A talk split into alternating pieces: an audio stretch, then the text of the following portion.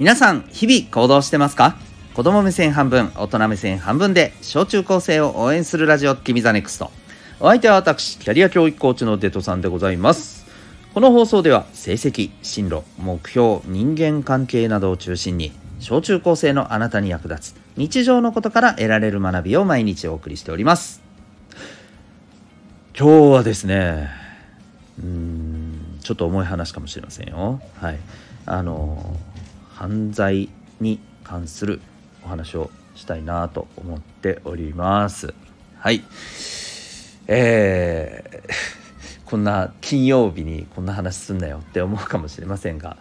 あのまあちょっとねうんいやなんかこういうことがあった時にね話した方がいいのかななんて思ったんでちょっとね、えー、います。はい。あの結構テレビでもニュースでもね報道されていて大きくねあの取り上げられているのでご存知の方もいらっしゃると思いますけれどもあの福岡でですね、えー、会社員のね、女性の方が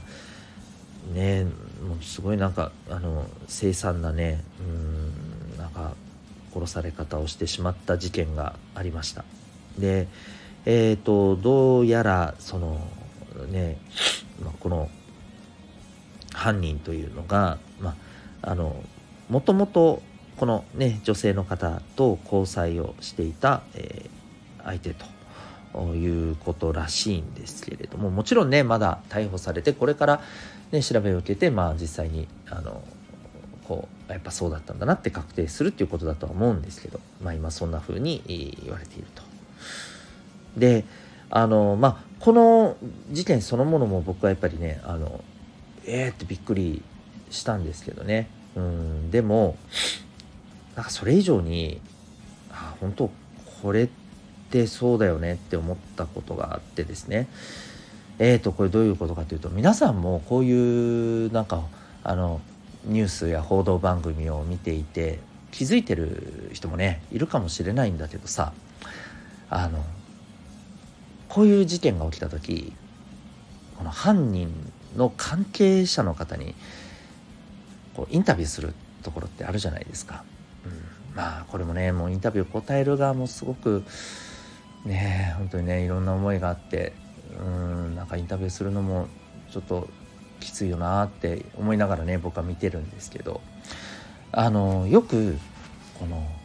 昔の友達みたいなあまあ昔じゃなくても今の友達もいいんですけどこの関係者の方にお話を聞いていく中でよく出てくる声がなんかこんな事件を起こす人だとは思わなかった。っていう声なんですよね。これ皆さんもどうですか？なんかあ分かる分かるって感じしませんか？うん。あいつが事件を起こすなんて、ね、あの人がそんなことするなんてとても思えない。というふうにね、えー、こう出てくる声が多いと思うんですよ。で、まあ、実際にあのそこに関連して普段はこうこうこういう人でっていうね情報も出てきたりすると。でそこには確かにあのあとてもいい人ですよねととても優しそうですよね穏やかそうな人ですよねとてもそんなことねあのする方には思えないと、うん、いうふうなねところがありますけれども。でもねあの正直これ僕の本当にこう経験上といいますかあのこういう声ばっかりなんですよ。こういう事件が起きた時の報道って。逆に言うとねああなんかいつかあいつはそういうことをするかもしれないなっていうちょっと心配はありました。なんていう声ってそんなにないんですよね。ゼロではないけど。うん。そんなにないんですよ。でちょっと驚くような事件であればあるほど大体ですね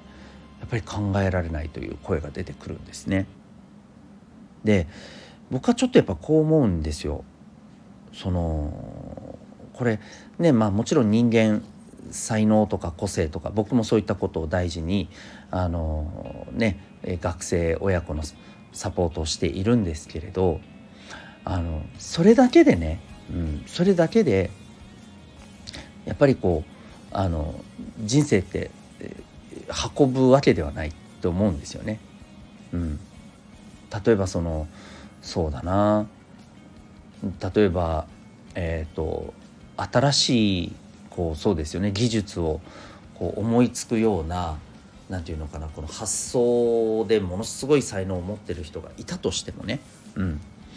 でもやっぱりそれに気づく人がいなかったり自分でそれに気づけるようなチャンスが全くなかったりね、うん、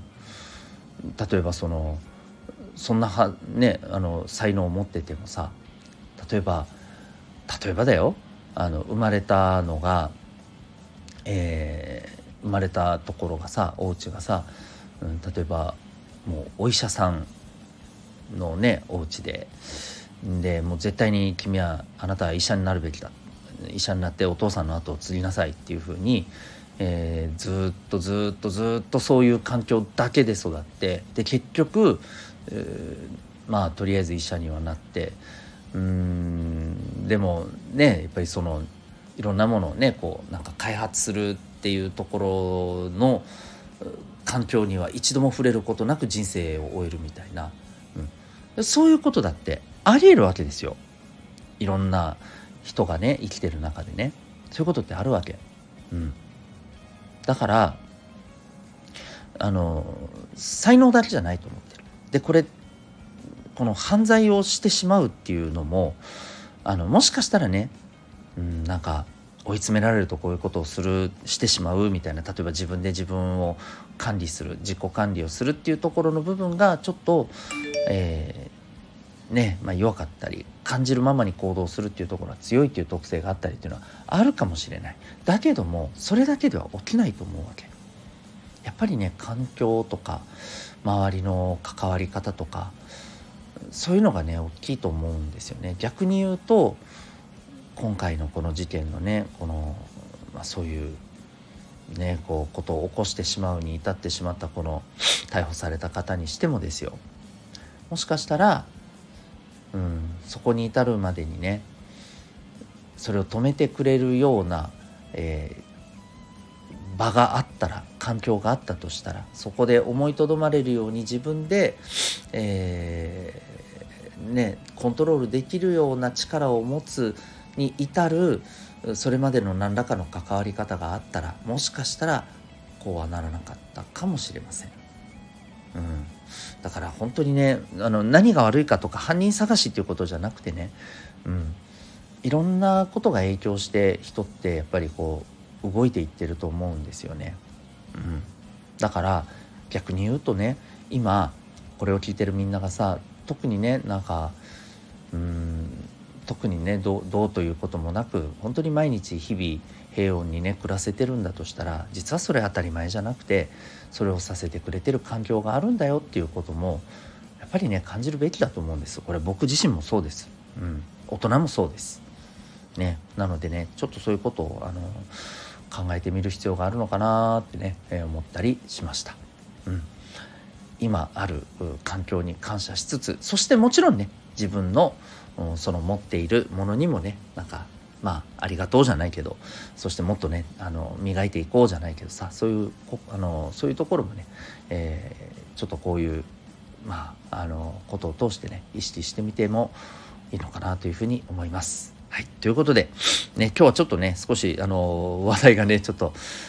まあそういうね重いものでね申し訳ないんですけど大事だなってね思ったことなんで、えー、お話ししました。環境ってやっぱり大事です。えーえー、元からね悪い人とかね、えー、もうそれでそうなるんだっていうことはね絶対にないと思います。うん、あのその人の持ってるもの環境両方ね大事なんだろうなと思います両方ね僕たちも大事にしていきましょうはいということで、えー、今日はですねえっ、ー、とこう犯罪にね至ってしまうのってまあ